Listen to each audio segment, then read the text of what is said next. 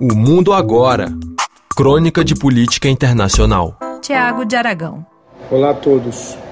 Com a vitória do presidente Lula nas eleições brasileiras, muita coisa deve mudar no Brasil, principalmente a questão das relações exteriores.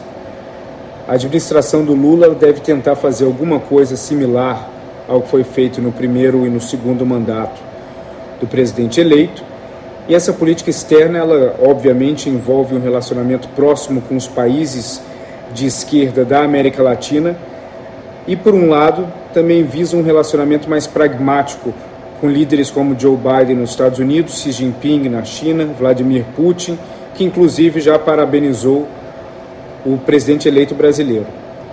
Esse tipo de relacionamento na política externa é algo muito típico do Lula, que ele busca, por um lado, personalizar essa, essa relação, baseando-se na relação pessoal que ele mantém com vários líderes, e foi assim desde George W. Bush, passando pelos presidentes americanos e de outros países depois, mas também ele traz muito para perto a questão da política partidária no relacionamento com a família Kirchner, com Maduro e antigamente com Chaves e com outros líderes de esquerda na América Latina.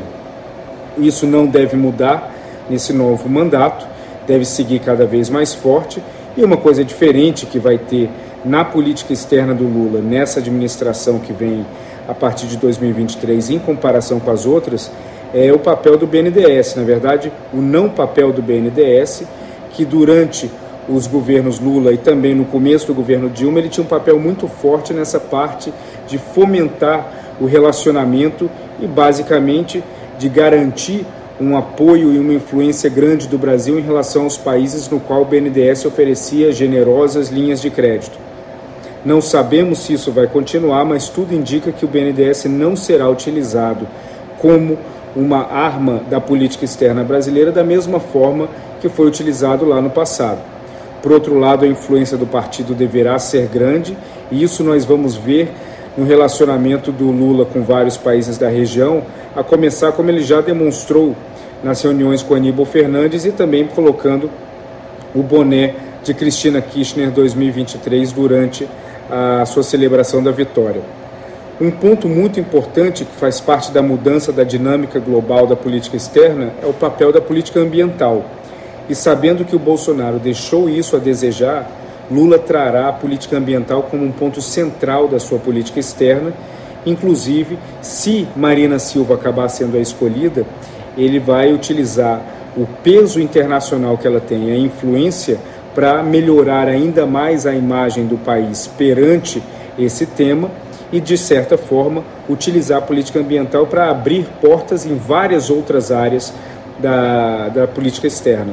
Ou seja, hoje em dia, um país que não tem uma política ambiental sólida, ele acaba vendo outras portas fechadas. O Brasil tem como grande objetivo o avanço do acordo União, Europeia-Mercosul. E durante o governo Bolsonaro, vários países europeus não quiseram ratificar esse acordo ainda por diversas divergências, muitas delas no campo ambiental.